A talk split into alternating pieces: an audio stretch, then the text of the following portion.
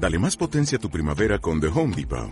Obtén una potencia similar a la de la gasolina para podar, recortar y soplar con el sistema OnePlus de 18 voltios de Ryobi desde solo 89 dólares. Potencia para podar un tercio de un acre con una carga. Potencia para recortar el césped que dura hasta dos horas. Y fuerza de soplado de 110 millas por hora. Todo con una batería intercambiable.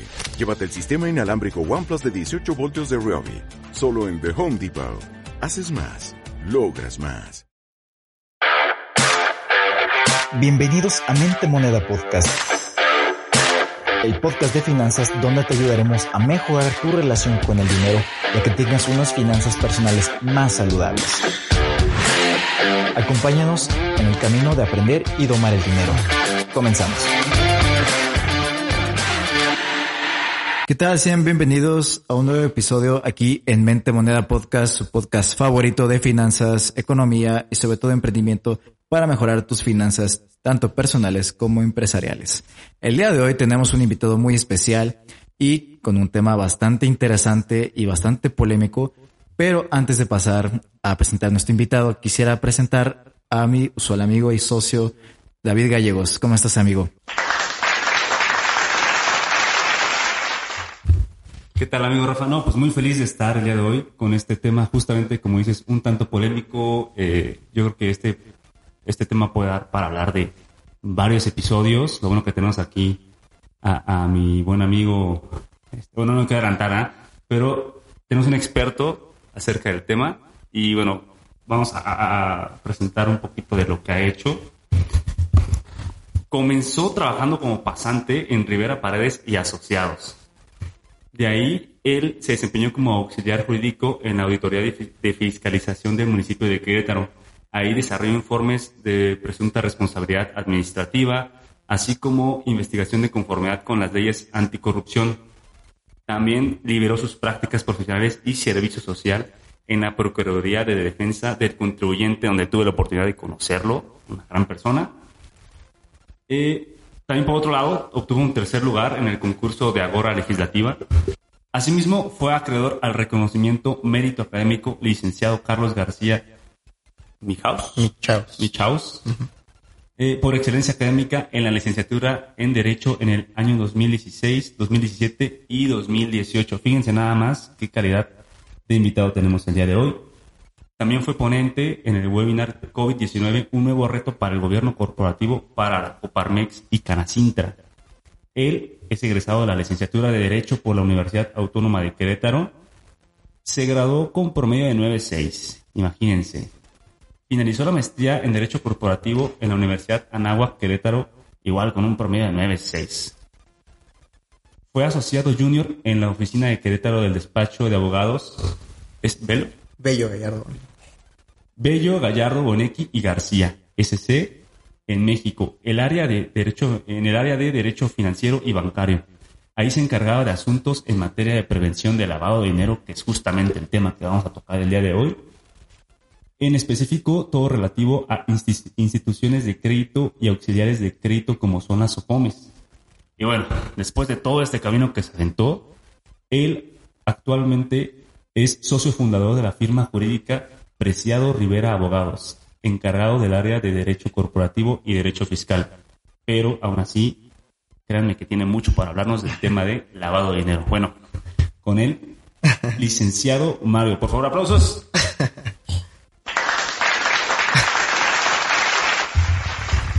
No, pues muchas gracias amigos, o sea, por compartirme en su espacio. Creo que es una gran idea tener temas relevantes para los jóvenes y más temas, sobre todo que últimamente son delicados para los pequeños empresarios, porque justamente como vamos a hablar un poquito más adelante, el tema del lavado de dinero, el objetivo es prevenirlo. O sea, por eso es el PLD, prevención del lavado de dinero, y no que estés ya en el problema, ya del lavado de dinero. Pero pues muchísimas gracias por abrir este espacio. Muchas gracias a ti, Mario, por tu tiempo, sobre todo porque pues es muy grata tu pues ahora sí que tu, eh, tu presencia aquí en el episodio, aquí en Mente Moneda, y pues aquí obviamente reclutamos gente de calidad como tú. Gracias. Y pues la verdad es que eh, este tema del lavado de dinero, pues sí es muy controversial. Sabemos que es muy técnico, sabemos que Eh, muchas veces se ha escuchado más como en profesiones como la contabilidad, eh, los abogados, en este caso la abogacía. Y pues, eh, pero más que nada queremos como saber el lado más, más sencillo, más simple, ¿no? Llegar al público, en este caso que nos escucha, que son jóvenes y que intentan pues aprender de esos temas. Y más que nada queremos empezar eh, sabiendo pues qué es el lavado de dinero, ¿no? Así en broma, muchos dicen que es lavar eh, literal dinero con Downey, ¿no?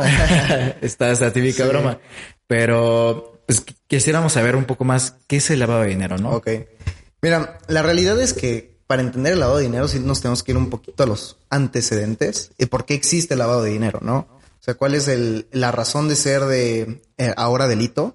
Porque ah, ah, lo comentamos antes de iniciar el podcast. Pienso yo que se debe también a temas muy culturales. Eh, hay una institución que se llama Global Financial Integrity, que ellos mencionan que México es el segundo país con más flujos financieros ilícitos en el mundo. Entonces, para entender el lavado de dinero, hay que entender que en México existe mucha delincuencia, sobre todo delincuencia organizada. Y pues a lo largo de los años lo hemos visto con gobiernos como eh, Calderón, Fox, lo que era lo que intentaban. Intentaban quitar a la cabecilla de, del cártel, pero no funcionaba. Quitaban a la cabecilla y ¿qué pasaba? Entraba otro y así. Entonces dijeron, pues, ¿en dónde les pega? Financieramente es donde les pega, ¿no? Y finalmente, todo el dinero que ellos generan es ilícito y de alguna manera tienen que, como su nombre lo dice, lavarlo para que entre al sistema financiero y salga de alguna manera lícito o pretenda ser lícito, ¿no? Es así como que inicia todo esto del lavado de dinero, la realidad es que también inician con, eh, ciertos esquemas fiscales, porque también, eh, como ustedes lo sabrán mejor que yo, este, la contabilidad juega un papel muy importante en este tema. Eh, el lavado de dinero lo, lo podemos definir. Me gustaría primero definirlo con la, con el artículo 400 bis del Código Penal Federal y ya decirlo más coloquialmente porque sí es un poquito complejo más que leerlo, o sea, sería entender que hay dos fracciones del artículo 14 bis. Para empezar, se castiga de 5 a 15 años de prisión. Eso es importante decirlo, ¿no? Entonces, si te metes en uno de estos problemas, o sea, el, mínimo son 5 años de prisión. El mínimo. Ajá, y créanme, no quieren estar en prisión. Este, y también eh, de mil a cinco mil días multa. Es decir, este, no solo es la prisión, también es una multa. Y algo también muy importante es que el tema del lavado de dinero tiene varias vertientes en sus consecuencias. Es decir, una vertiente es la penal, la que se castiga con prisión. Otra vertiente es la administrativa, que es otra multa, que esa ya va encaminada en el artículo 54 de la PIORPI, que es la ley antilavado. Ajá. Entonces, generalmente se piensa que, ah, bueno, este, si me cachan algo así, o solo voy a prisión, o solo me ponen una multa, y no. O sea, puede ser eh, partícipe de muchas sanciones, también fiscales, porque también el tema del lavado de dinero genera otro tipo de consecuencias fiscalmente. Pero en eh, desmenuzando un poquito el artículo, podemos decir que es cuando una persona por sí misma o a través de otra persona adquiera, enajene, administre, custodie, posea, cambie, convierta, deposite, retire, dé, reciba, invierta, traspase, transfiera, transporte dentro del territorio nacional hacia el extranjero o viceversa recursos, derechos o bienes de cualquier naturaleza con conocimiento de que proceden o representan el producto de una actividad ilícita u oculte, encubra o pretenda ocultar o encubrir su naturaleza, origen, ubicación, destino, movimiento, propiedad y o titularidad.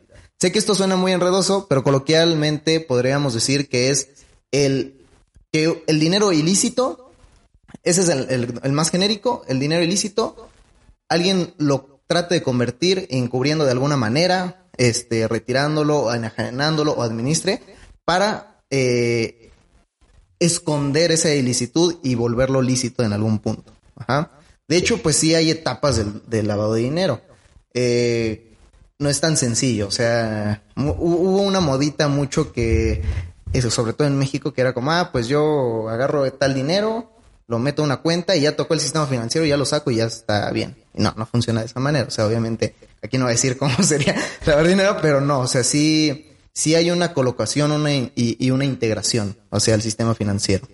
Y la idea, o bueno, lo que pretenden las autoridades es que cuando toque ese sistema financiero, sea rastreable y puedas decir, ah, ok, este dinero es ilícito, entonces estás intentando un lavado de dinero. Ok, a ver, entiendo que para que un dinero, en este caso es el, el ejemplo que pones, sea ilícito, debe de provenir obviamente de, de trabajos ilícitos, por así decirlo. Sí, eh, de hecho, lo curioso es que todo el tema del lavado de dinero inicia con el financiamiento al terrorismo. O sea, más que por. Aquí en México lo vemos más con los. con la delincuencia organizada. Pero siempre que se habla de lavado de dinero, siempre viene aparejado el tema del financiamiento al terrorismo. Siempre el lavado de dinero siempre, siempre va a provenir de recursos, ya sea de tráfico de personas, prostitución, secuestro, terrorismo, contrabando de armas, este, extorsiones, corrupción, fraude, piratería. O sea, todo tiene que ser de algo ilícito. Si no, no es un, lavado de dinero, porque finalmente lo que tratas de hacer es que al tocar el sistema financiero, o bueno, más bien cuando sale el sistema financiero, no sea rastreable respecto de la ilicitud de, del acto que da origen. Ok, sí, te preguntaba esto porque puede, puede existir, siento yo, una confusión entre justamente todas las actividades que acabas de, de, enlistar y también aquellos oficios que no, que todo lo manejan en efectivo, ah, tipo la central de abastos, este, compras en restaurantes. Digo, al final de cuentas, también se, se podría denominar eh, a ese dinero el hecho de como meterlo al sistema, se podría decir que también se está lavando dinero o ahí ya no. No, ahí ya no. Ahí ya entran otro otros tipos, ya sea evasión fiscal, defraudación fiscal, que es completamente muy diferente. Qué bien lo que lo mencionas porque hay mucha eh, confusión entre las operaciones simuladas y el lavado de dinero. O sea, muchos escuchan, este, no, el, bueno, en, en nuestro argot, tal vez de abogados o contadores, el 69, el procedimiento del 69.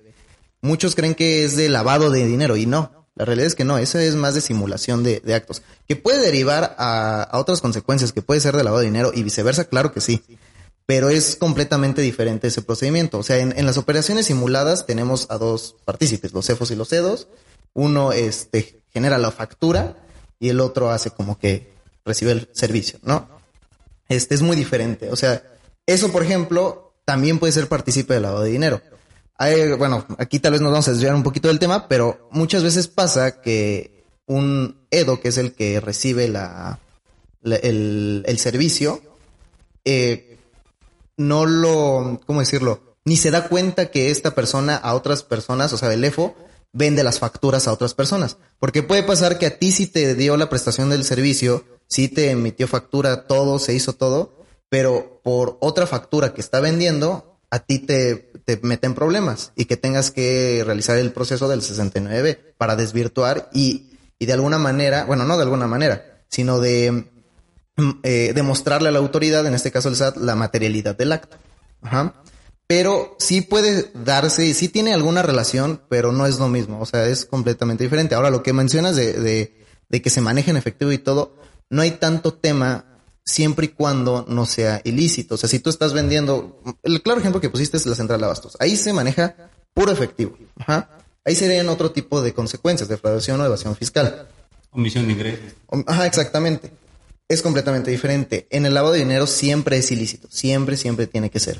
Sí, o sea, a lo que entiendo también es la diferencia entre querer lavar dinero y, por ejemplo, el, ejemplo que ponemos de la, de la central de abastos es que el hecho de lavar dinero es porque quiere, si quieres como reportar todo ese dinero para que entre al sistema y no tenga ningún problema de utilizarlo en el sistema, ya sea, o sea, que lo mandes a tu cuenta y de ahí empiezas a pagar. E, exactamente, es que de hecho, o sea, te, comentaba, son tres etapas del lavado de dinero. La primera etapa es la colocación, o sea, que es ingresar los fondos ilegales al sistema financiero.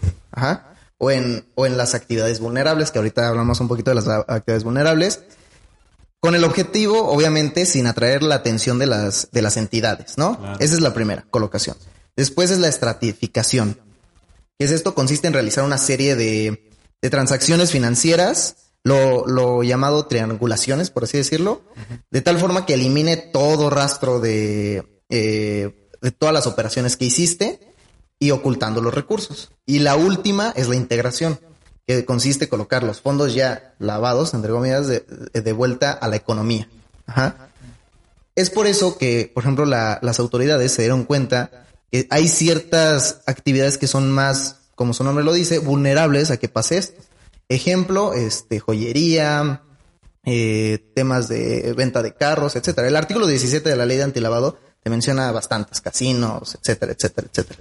O sea, si lo podemos poner un ejemplo, imaginemos que, no sé, un, un, delincuente de un cártel eh, obtuvo dinero, ¿no? Por, no sé, de venta de, de armas. Este, deposita en una cuenta bancaria eh, de alguna manera o lo va depositando de poquito en poquito para no llamar tanto la atención. Y luego compra bienes, compra bienes, este, joyas, eh, hace eh, con, ¿cómo se llama? Este, cambio de divisas, etcétera. Y luego a través de alguna empresa va sacando el dinero, de alguna manera. De hecho, por eso también hay mucha confusión con el tema del 69B porque al final del día lo que hacen para integrar el, eh, para darle integración, crean empresas fantasmas, inician con la venta de facturas, etcétera, etcétera. O sea, por eso hay mucha relación entre ellos. Sí, nos van de la mano, se ayudan unos, unos con otros, pero son cosas totalmente diferentes. O sea, es un tipo de esquema, claro, hay más esquemas, obvio, pero, pero sí es uno y el más famoso, por así, por así decirlo. Así es. Y ¿cuáles serían algunos aspectos o cómo uno se daría cuenta o cómo la autoridad más que nada se da cuenta que estás lavando dinero? O sea, ¿es muy evidente cuando alguien lo hace o de plano es mm. mucha investigación o tienen que indagar mucho?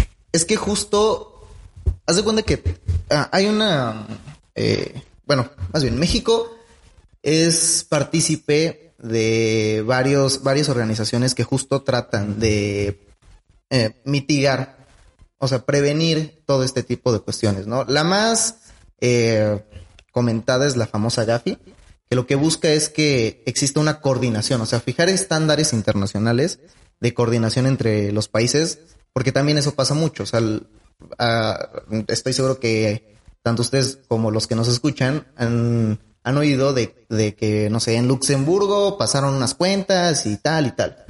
Lo que se busca es una coordinación, ahora sí, internacional y promover la implementación de medidas y, regulaciones para que eso no, suceda. Dicho esto, con lo que me preguntas, en México tenemos la UIF, la Unidad de Inteligencia Financiera. La realidad es que yo no soy muy fan del actual gobierno, pero algo que tengo que aceptar es que la UIF ha hecho un buen trabajo o ha sido un poquito estricta, por así decirlo. Aquí el gran problema para poder detectar y de lo que se dan cuenta es que una no solamente debes de regular al particular, sino tienes que establecer las reglas también a otros, otro tipo de particulares que es quien maneja el sistema financiero al final del día, o más bien, no quien maneja, más bien quien opera en el sistema financiero, que son las instituciones de crédito, SOFOMES, etcétera, auxiliares, auxiliares al crédito, centros cambiarios, etcétera. ¿Qué pasa? En un primer momento, estas instituciones tienen eh, la obligación de llevar unas, se le llama compliance, cumplimiento regulatorio, respecto al PLD. Esto lo dicta las disposiciones generales de, no sé, de la casa de bolsa, disposiciones generales de instituciones de crédito, de banca múltiple, etcétera. En estas eh, disposiciones generales piden, entre varias cosas, un manual de prevención del lavado de dinero. No sé si ustedes cuando van a sacar algún crédito, les dan una carátula y les hacen como una mini entrevista, ¿no? Y siempre vemos que el, quién va a ser el, beneficiario controlador. Eh, si eres algún PEP, es decir, una persona eh, políticamente expuesta. Ajá. ¿Por qué? Porque no es lo mismo que nosotros vayamos a sacar un crédito a BVA, por decir un banco, que vaya alguien apellidado Duarte. Ajá. Obviamente, va a saltar. Y les digo por qué va a saltar, porque entre las disposiciones, en las, ejemplo, una SOFOM, que para no entrar como en tanto tema, es un mini banco, por así decirlo. Bueno, yo lo veo como un mini banco, ¿no? No puede hacer todo lo de un banco, pero sí da crédito, que es su función principal. Para empezar, cuando llega el, el cliente, tú le, tú le tienes que hacer algo que le llaman KYC, que es Know Your Customer. Y es lo que les digo, les hacen, o sea, de que en la carátula, nombre completo, fecha de nacimiento, de dónde vienen los recursos, este, para qué son los recursos, quién es el beneficiario final, etcétera, etcétera, ¿no? Ya tienes el KYC. Tú cuando haces una SOFOM, debes de también eh, contratar un sistema de alertas. Este sistema de alertas lo que te dice es como, a ver, entró tanto dinero a esta cuenta, ¿no? En, en un día. hay unos límites. Después de unos límites, esa información da una alerta, ¿no? Y tú trimestralmente o mensualmente, dependiendo del tipo de alerta, tú debes de mandar ese, todo, todas esas alertas a un sistema que tiene, que tiene el gobierno. Entonces, de esa manera dicen, a ver, tal persona me dijo que cuando, cuando pidió el préstamo tiene unos ingresos de 10 mil pesos, pero le llegó un depósito o está depositando un millón de pesos. A ver, ¿por qué? Ajá. ¿De qué es este, este dinero? Aparte, las instituciones, como les decía, tienen un manual y lo que se busca también es que las personas que estén ahí trabajando en las instituciones estén capacitadas. Ejemplo, tienen que estar, al menos, debe, las disposiciones dicen que deben de tener una capacitación al año. Todos los que, los que trabajan en, en, este tipo de instituciones. Y aparte, al, cada año se les hace una auditoría para ver si las alertas sí se hicieron bien, si no hubo algún otro tipo de problema, etcétera, etcétera, ¿no? Esas auditorías, si no han cambiado nada, este, tienen hasta el 28 de febrero. Bueno, a veces se les, se les hace una prórroga. Ese por una parte. Y de la otra parte, de los particulares, tenemos las actividades vulnerables. Que ahí sí la, regulación es también, viene siendo similar, pero ahí ahora sí que la jugada es que los avisos Tú tienes como particular, si estás en alguna actividad eh, vulnerable, ejemplo, miren, vamos a decir, mm, de joyas, yo vendo joyas. Es una actividad vulnerable de acuerdo al, artículo 17 de la ley de antilavado. Aparte de eso, de, de todo lo que les digo de las instituciones financieras, que van a revisar a todos los que, los que vayan con ellos, a todos sus usuarios, por otro lado, tenemos a, los particulares que prestan estos servicios y ellos también tienen que presentar ciertos avisos. Si no presentas avisos, es decir, hay ciertos avisos muy técnicos, no voy a meter a eso, pero si no presentas esos avisos, tienes acreedor, eres acreedor a una multa, una multa administrativa. Por eso les decía al principio que hay que ser muy cuidadosos, porque en el tema del lavado de dinero puedes tener muchas eh, sanciones que son independientes y que no funciona de que, ah, es que ya me sancionaron acá, ya me multaron por esto. No, no, no. Una parte es la penal, otra parte es la administrativa. De hecho, aquí un fun fact. Ahorita Actualmente, la legislación en materia de la ley de antilavado, el SAT está perdiendo muchas de las multas que está imponiendo a, personas que realizan actividades eh, vulnerables por tema de tipicidad, porque está mal redactada. Ajá. Está muy mal redactada el tema de la sanción. Ahorita está pasando mucho eso. Que lo van a cambiar en, ya no falta mucho. Pero sí, esas son como las formas de que la autoridad intenta regular a, la población que pues, intentar hacer este tipo de cosas. Esa es por una parte. Ahora, ¿qué puede hacer un, una persona como particular?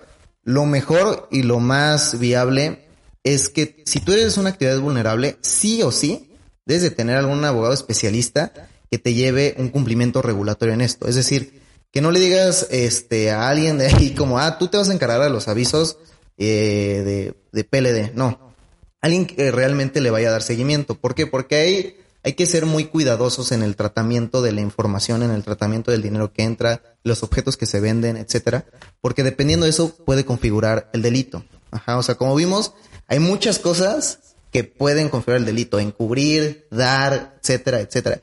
Y no, también un gran problema es que no solamente es para ti, también puede ser porque lo estás haciendo para otra persona. Entonces hay que ser muy cuidadosos de eso sí o sí es un compliance. La realidad es que últimamente el tema del PLD ha salido más a luz porque ya em, iniciaron las sanciones. Y tal vez son sanciones que son a particulares que no están lavando dinero. Pero como está todavía muy ambigua la, la legislación, pues dicen, a ver, tú estás haciendo esto y según más o menos aquí dice esto, pues voy contra ti. Ajá. Que se pierda ya en algún, en el tribunal, pues ya va a depender de la defensa de cada quien. Pero eso más o menos es lo que se debería de hacer.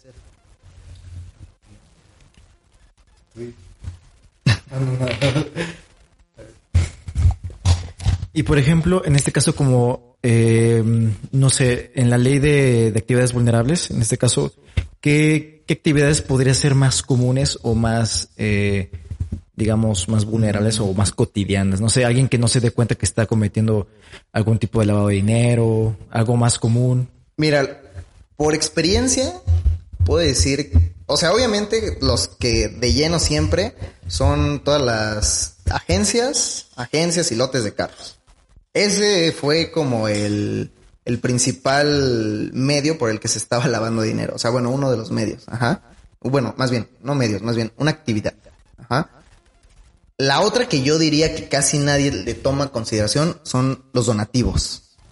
Los donativos es una actividad vulnerable y lo digo más, eso más por experiencia en temas de las asociaciones civiles. Es decir, yo tengo una asociación civil que fomenta el deporte y recibo donativos. Es muy sencillo, o sea, el que alguien llegue, te done y eres una donataria autorizada, te done y pues ya, o sea, ahí quedó, ¿no? Y ya vemos cómo lo bajamos a través de los asociados, a través de algo, que vamos a poner, no sé, un, un parque o algo así, pues ahí es más sencillo de alguna manera que se pueda como em, desvirtuar la ilicitud, ¿no? Entonces es un, ese es el gran tema. De hecho, las, las donatarias ahorita yo creo que son las, la mayor parte de la, de los particulares que están teniendo este tipo de problema.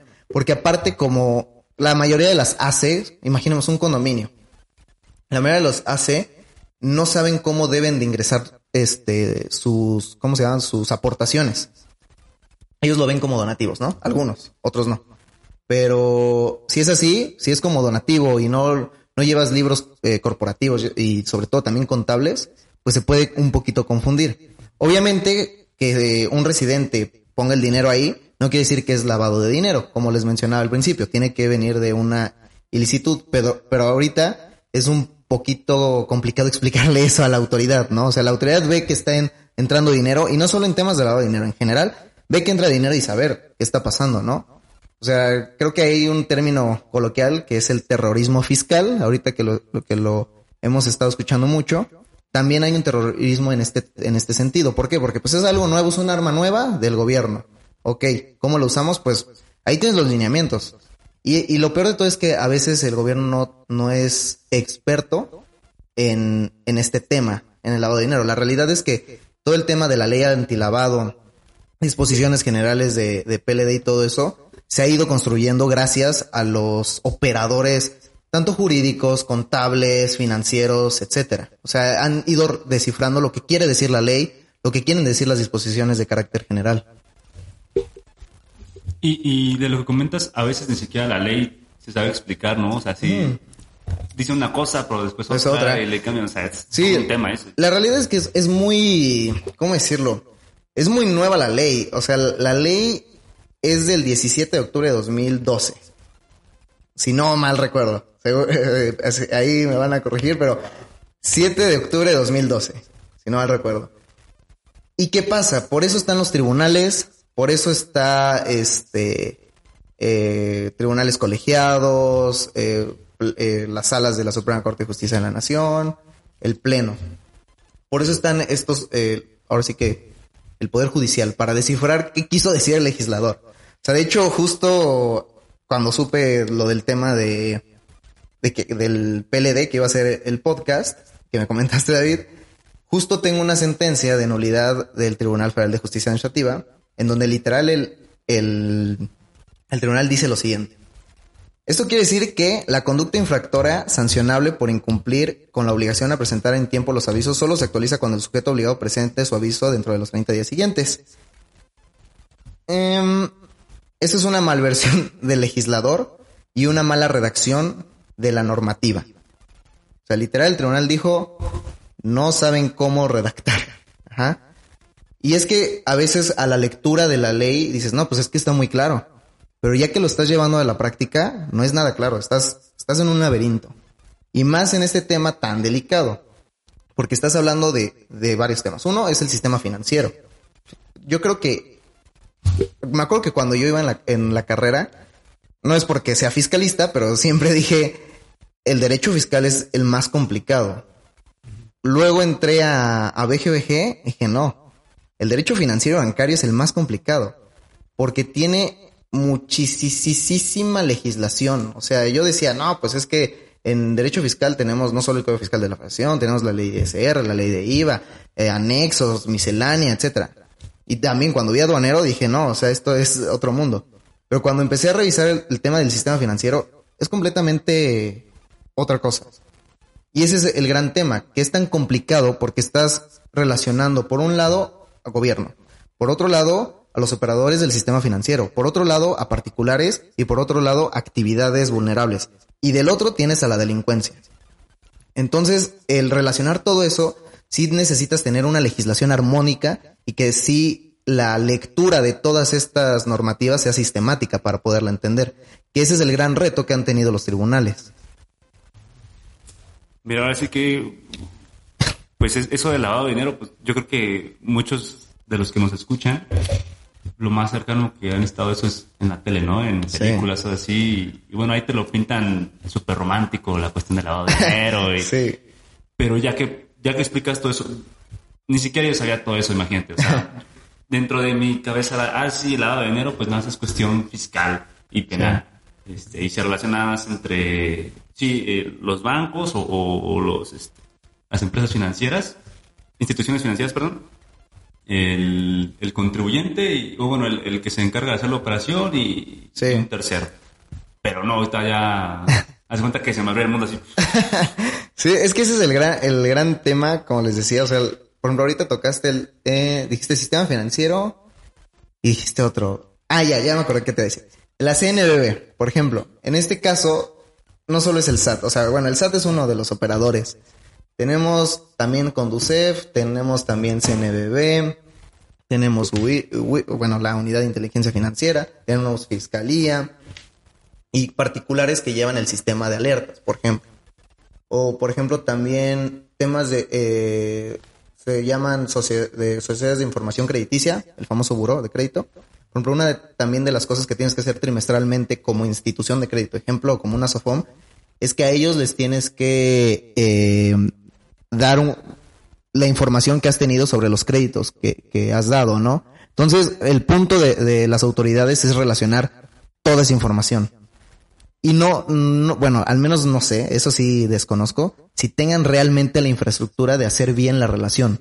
O solo están tirando dardos a ver a cuál le pega. Ese es el gran tema. Por eso hoy vemos particulares que dicen, oye, yo sí tenía una joyería y todo. Ponle que no sabía lo de los avisos, pero no sabía que esta persona estaba intentando lavar dinero conmigo. Y el gran tema es que el desconocimiento de la ley no exime de su cumplimiento. Entonces ahí sí no puedes decirle al, al, SAT, no, pues es que yo no sabía. No, pues, pruébame, para empezar. Pero eso, está súper eh, delicado lo que dices, ¿no? Porque, pues, hay personas que sí operan su negocio pues como debe ser, ¿no? O sea, que sí les interesa hacer eh, crecer su negocio y, tener las actividades normales del día a día.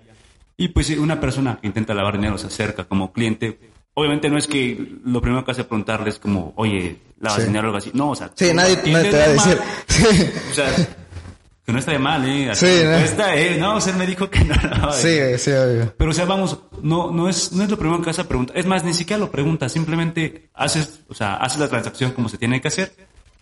Y si es delicado que llegue la, la, la autoridad y, te acuse, o sea, sí lo, al final de cuentas lo hiciste, pero vamos, o sea, lo hiciste porque efectivamente pues, no sabías, no es algo que preguntas.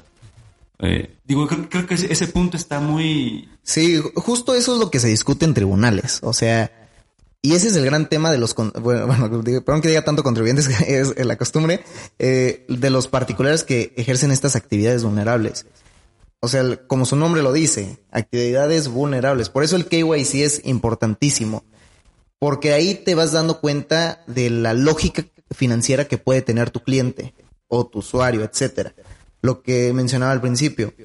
Si es una persona que te está diciendo que gana 15 mil, 30 mil pesos, pero llega tu lote de carros y te dice, ah, ¿sabes qué? Dame ese Mercedes que vale un millón doscientos.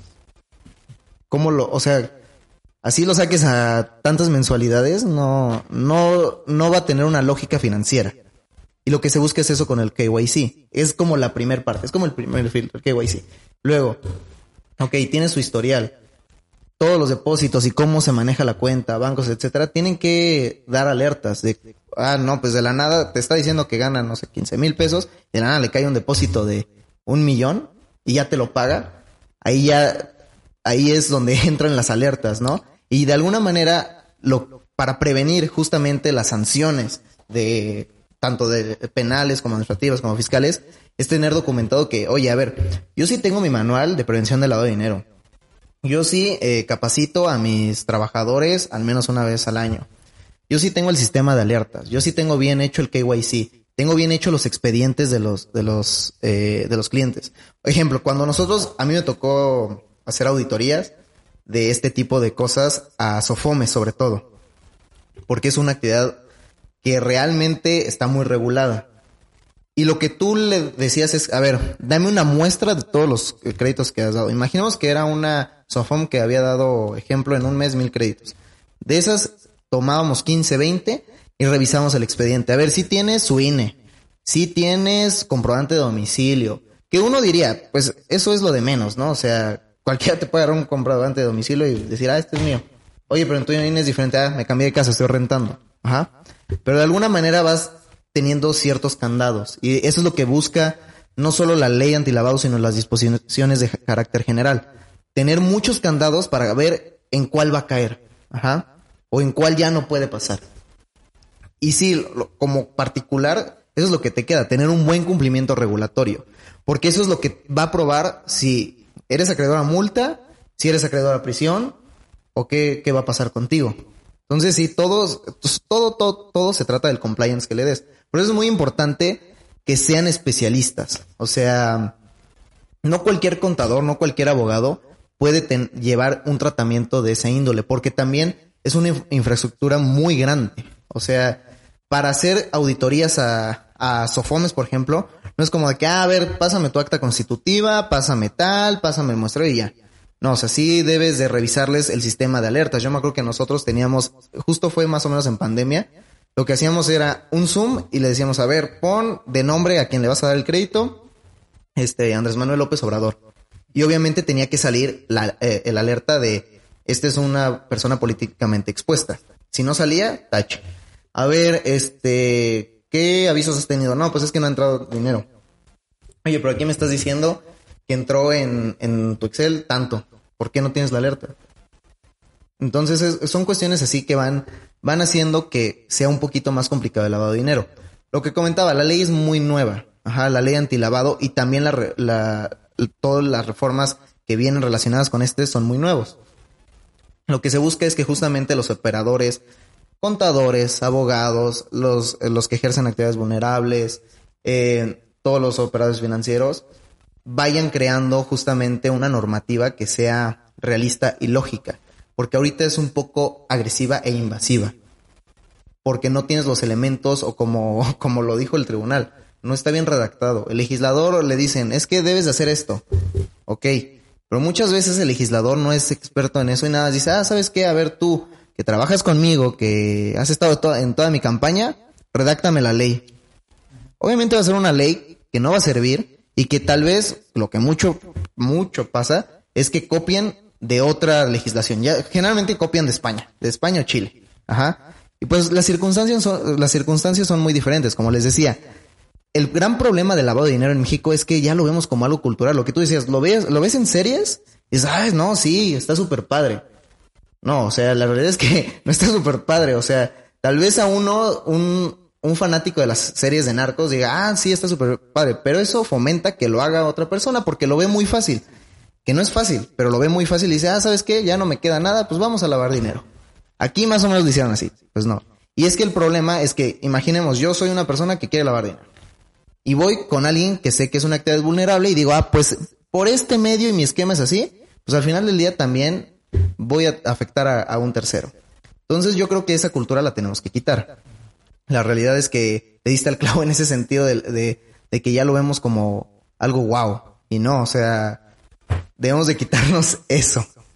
Sí, totalmente. O sea, después de esto, todas las personas que están escuchando el podcast creo que sí van a pensarla dos veces antes de querer lavar o intentar o pensar ¿no? porque amigos no es nada más el SAT ¿eh? porque muchas personas piensan nada más no es que es este eh, o sea se quieren cuidar como el SAT por así decirlo pero después de esto es güey no no es el SAT nada más o sea como cuatro o cinco sí por eso mi recomendación es si si crees que eres actividad vulnerable, checa la ley antilavado, checa el artículo 17, a ver si entras en esos, en alguna de esas actividades. Y si entras en esas actividades, ve con un experto. Porque de otra manera, sí o sí, en algún punto te va a llegar una multa, te va a llegar algo. Y no te, la realidad es que muchas de las empresas eh, quiebran por temas, primero fiscales, bueno, no, primero financieros, porque no se saben administrar, administrar. Luego fiscales y posterior por temas con problemas de terceros. Ajá. Ya sean con particulares, demandas civiles, etcétera, pero también con autoridades, eh, si bien son autoridades fiscales al final del día, pero de otro tipo de materias como puede ser el lavado de dinero. Fíjate que ahorita que diste esos puntos, este, creo que tienes toda la razón, ¿eh? O sea, digo, me voy a salir un poquito de todo este tema del lavado de dinero, pero creo que es un punto muy rescatable. Porque sí, o sea, el primer punto por el cual una, un negocio quiebra es por una mala administración financiera. Totalmente de acuerdo. Sí, sí. De ahí por cuestiones fiscales, totalmente de acuerdo. Y por terceros, también totalmente de acuerdo.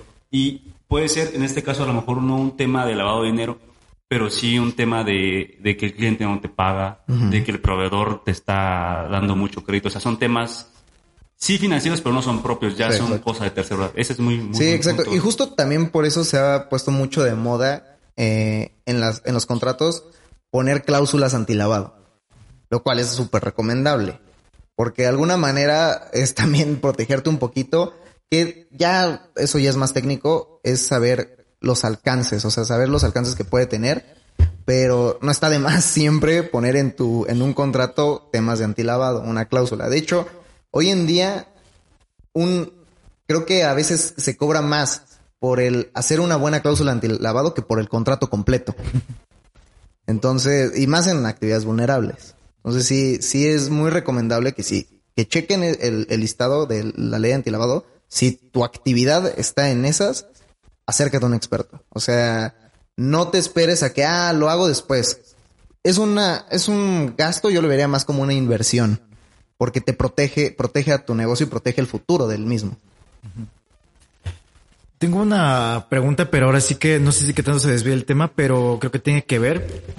La otra estaba eh, leyendo un, es un artículo de un periódico donde hablaba de que al año casi siempre se constituían muchísimas eh, empresas fantasma en el país y sobre todo usando eh, identidad, por ejemplo, del presidente, de pues, gente importante política. Entonces dicen que únicamente con el simple hecho de poder modificar un RFC, un robo de identidad, podías crear muchísimas empresas fantasma para poder lavar dinero. En este caso, ¿qué tan cierto es esto o qué tan común? fíjate que es muy cierto. es un tema que a mí me encanta porque yo, como, como le digo, mi, socia es la que lleva todos los temas de lavado de dinero en el, en el despacho. Yo lo vi este, anteriormente y por eso le sé esto, pero mi fuerte justamente es el tema de corporativo.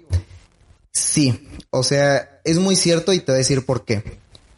La Ley General de Sociedades Mercantiles te dice cómo vas a crear una empresa, ¿no? Y generalmente eh, cuando creas una sociedad, ¿qué es lo que haces? Vas al notario, firman los socios y tan tan, ya se creó la empresa, ¿no? Incluso, bueno, ya, ya no lo he visto, según yo ya no, ya no lo hacen. Antes las notarías en ese momento te hacían el RFC. Tal vez no te daban la, firma electrónica, no activaban buzón tributario, pero ya te daban el RFC. Ajá. Hoy en día, hasta ahorita las notarías que, con las que hemos trabajado ya no lo hacen porque también son actividad vulnerable ellos.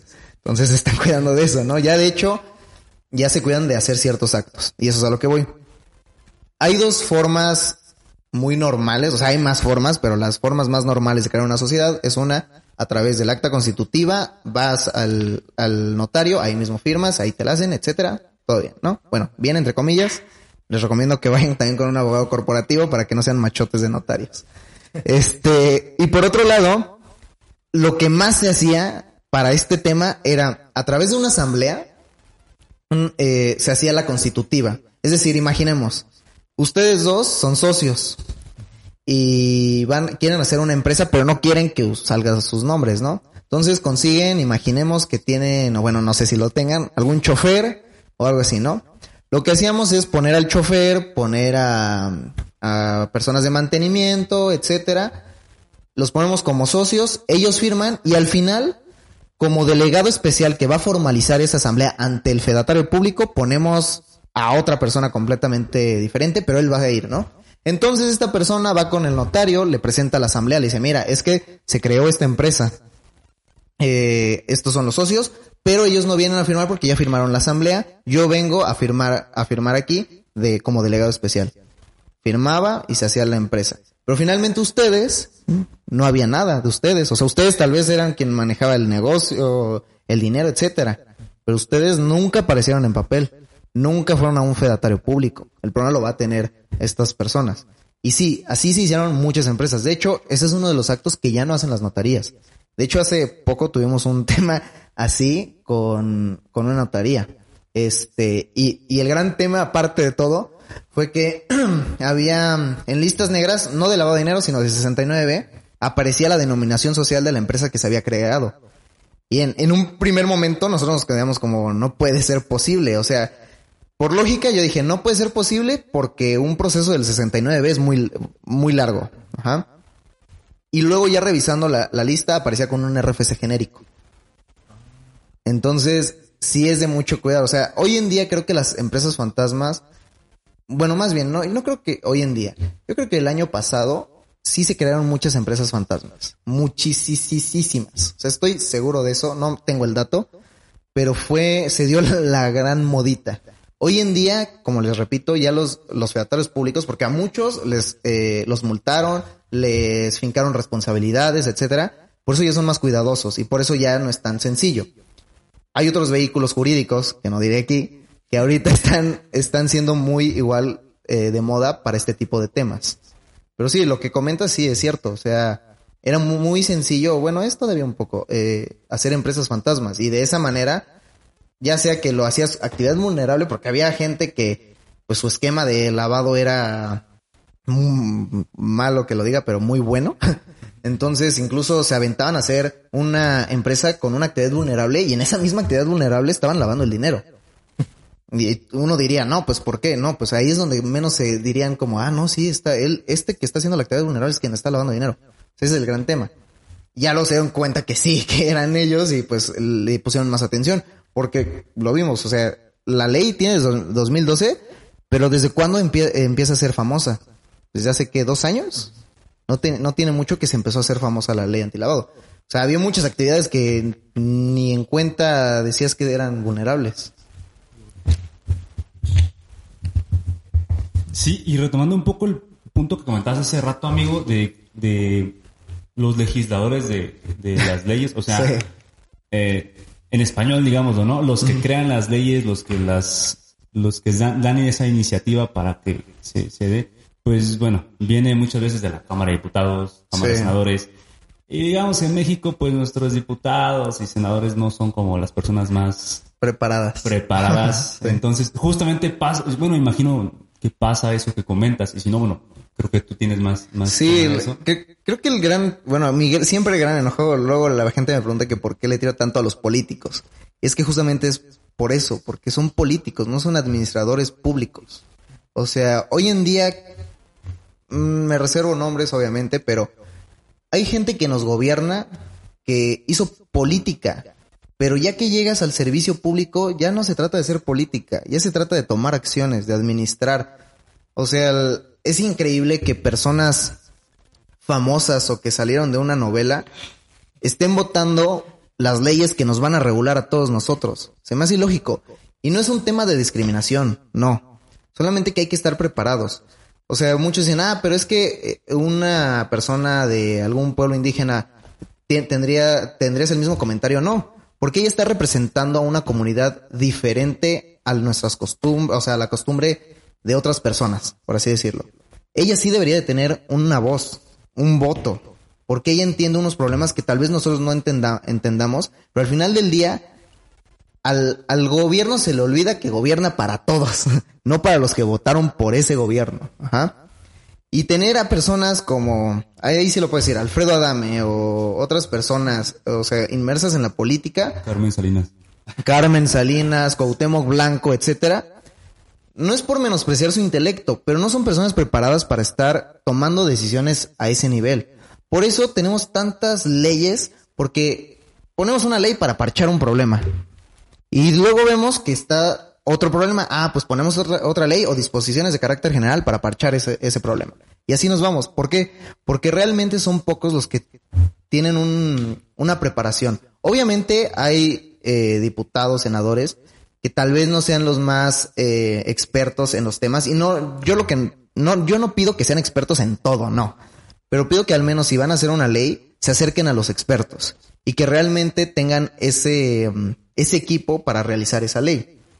Que no nada más digan, ah, no, no voy a votar por eso porque pues mi bancada no me lo permite. No, o sea, ese, y el, problema nos lo trasladan a todos nosotros. Operadores jurídicos, contadores y del día al día. O sea, todo, todo particular tiene una afectación por la mala legislación que han hecho los diputados o senadores. Y lo vemos, tal vez algunos lo veamos más directamente porque pues a eso nos dedicamos, a, a litigar todos estos temas. Pero tal vez otras personas ni se dan cuenta que están en un problema, ni les notifican o personas que no tienen activado el buzón tributario, o que sí lo tienen activado, pero nunca se acuerdan de, revisarlo. Ya tienen ahí cuántas multas. Y todo a veces, a veces ni siquiera es por su culpa, sino es por una mala redacción de, la, legislación. Y que se puede combatir en tribunal. Pero pues no, está ese, esa cultura de que, ah, no, es que mis legisladores sí están haciendo las cosas bien. O una cultura de que, ah, me voy a informar de qué, qué publicó en el diario oficial de la federación. ¿Me afecta o no me afecta? ejemplo, como empresario, estoy seguro que la mayoría de los empresarios más exitosos, eh, al menos en México, estoy seguro que todos los días leen las noticias y todos los días leen qué, qué ley va a salir. Por, para ver si les afecta en su mercado, en sus clientes, en sus usuarios, en sus trabajadores, etcétera, etcétera, etcétera. Esa es una cultura que, en lugar de tener la cultura de decir, ah, no, qué padre está lavando de dinero, hay que decir, oye, qué padre que se está informando. Yo me quiero informar, yo no quiero tener ese problema. Porque la prevención inicia desde la información que tú estás recolectando y cómo usas esa información para evitar el problema. Sí, así es. Bueno, creo que el día de hoy nos fuimos con...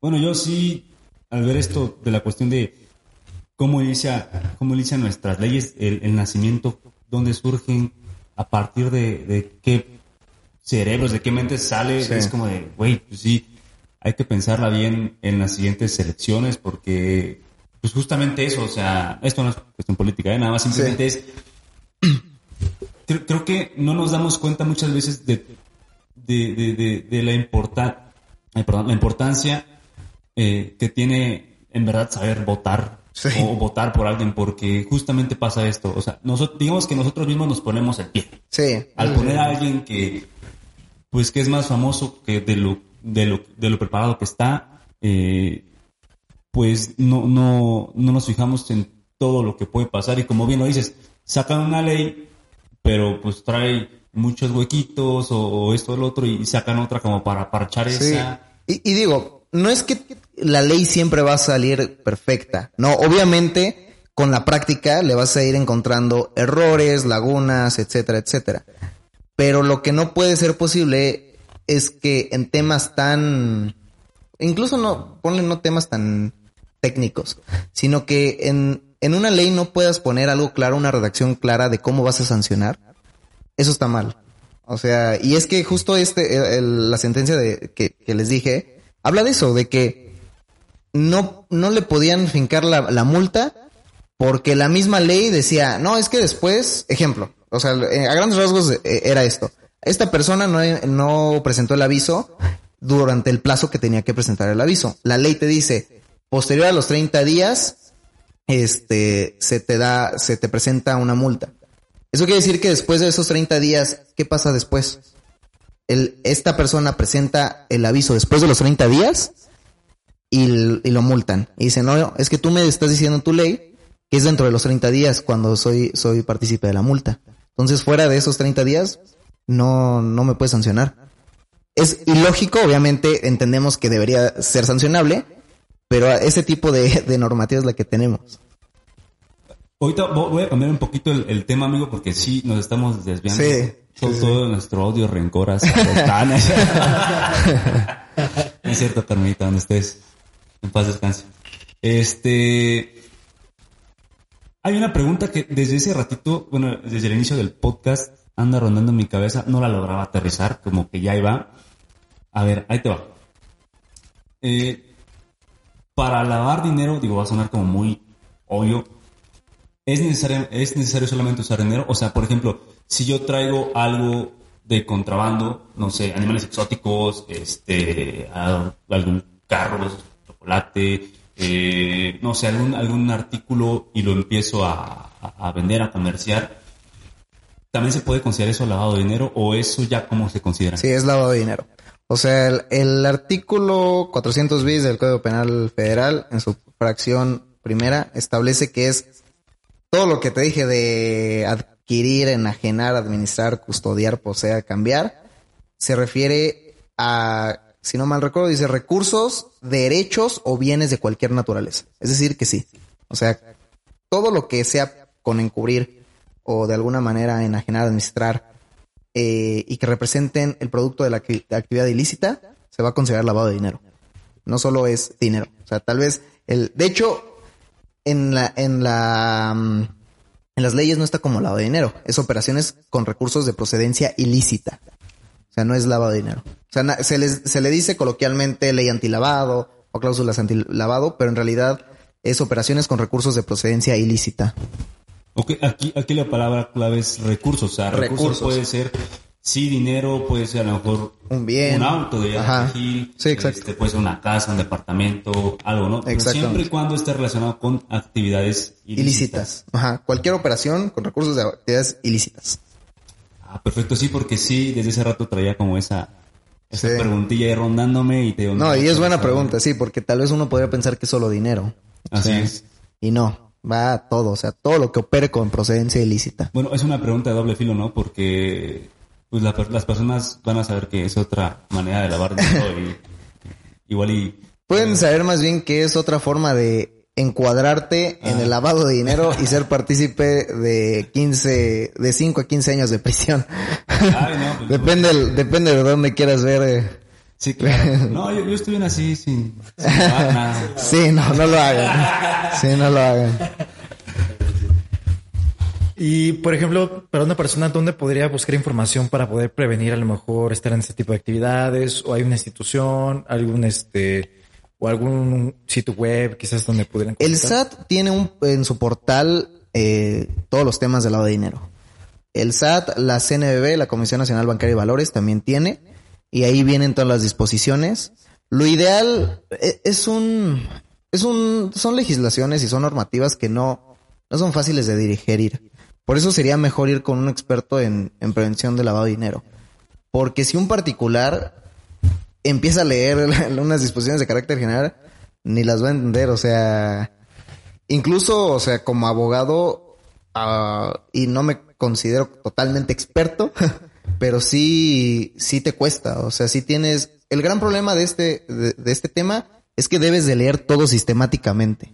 Y como todo debería de ser. Pero es, hay mucha legislación dispersa. O sea, tienes almacenes generales de depósito, las disposiciones que, le, que, son para ellos, tienes a las actividades vulnerables, tienes obviamente las conductas que están tipificadas como delito, etcétera, etcétera. Entonces, sí sería una manera de acercarse sería el portal, el portal del SAT de, en tema de prevención del lavado de dinero, que de hecho ya lo hicieron muy independiente y ahí hay varias reglas, por así decirlo. Em, sería un buen acercamiento, pero ya si tienes una actividad vulnerable, si estás con, una actividad vulnerable, eh, sí pienso que sí o sí debes de tener a un especialista y sí debes de, de hablar con él, o sea, completamente, porque el cumplimiento regulatorio, el famoso compliance, debe ser un traje a la medida. O sea, tu empresa hace esto, esto es lo que necesitas, esto es lo que te queda.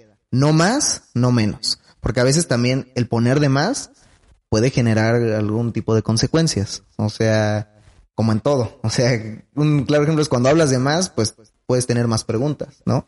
Es lo mismo. Si te pones un poquito de cosas más normativas que tal vez no te aplican, el SAT va a decir, ¿por qué te estás poniendo eso? A ver, vamos a revisarte. Entonces sí.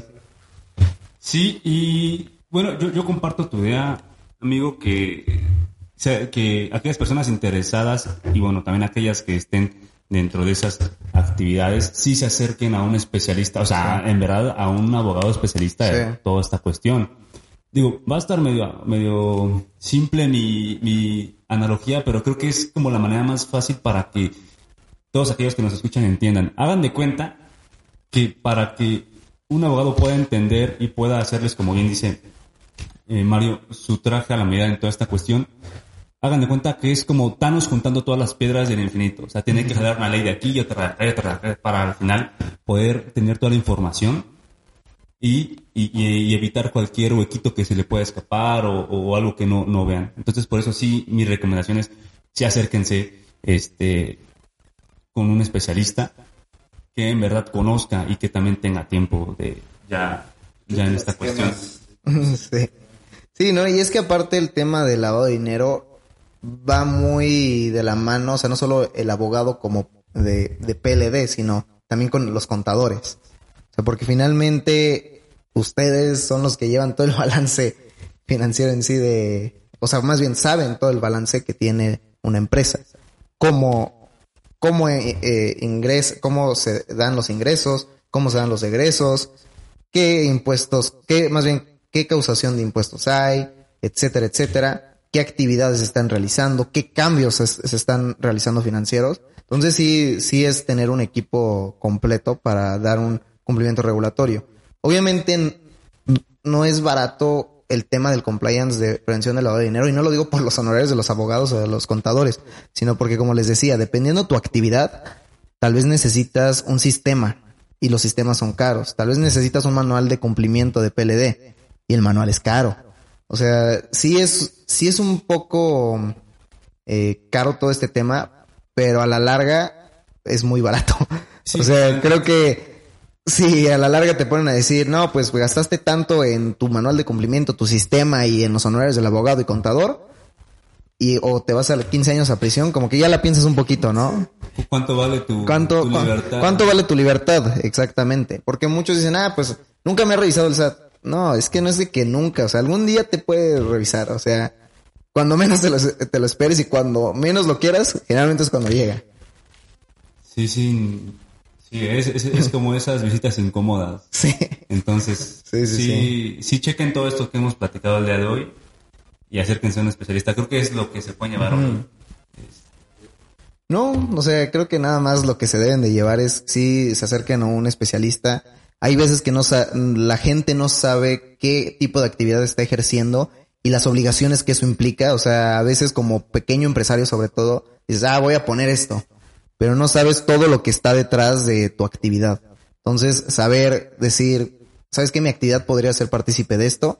Vamos a acercarnos al especialista, que creo, como tú lo dijiste, es lo que se deben de llevar de aquí y tener un cumplimiento regulatorio en esta materia, porque este cumplimiento regulatorio es muy continuo.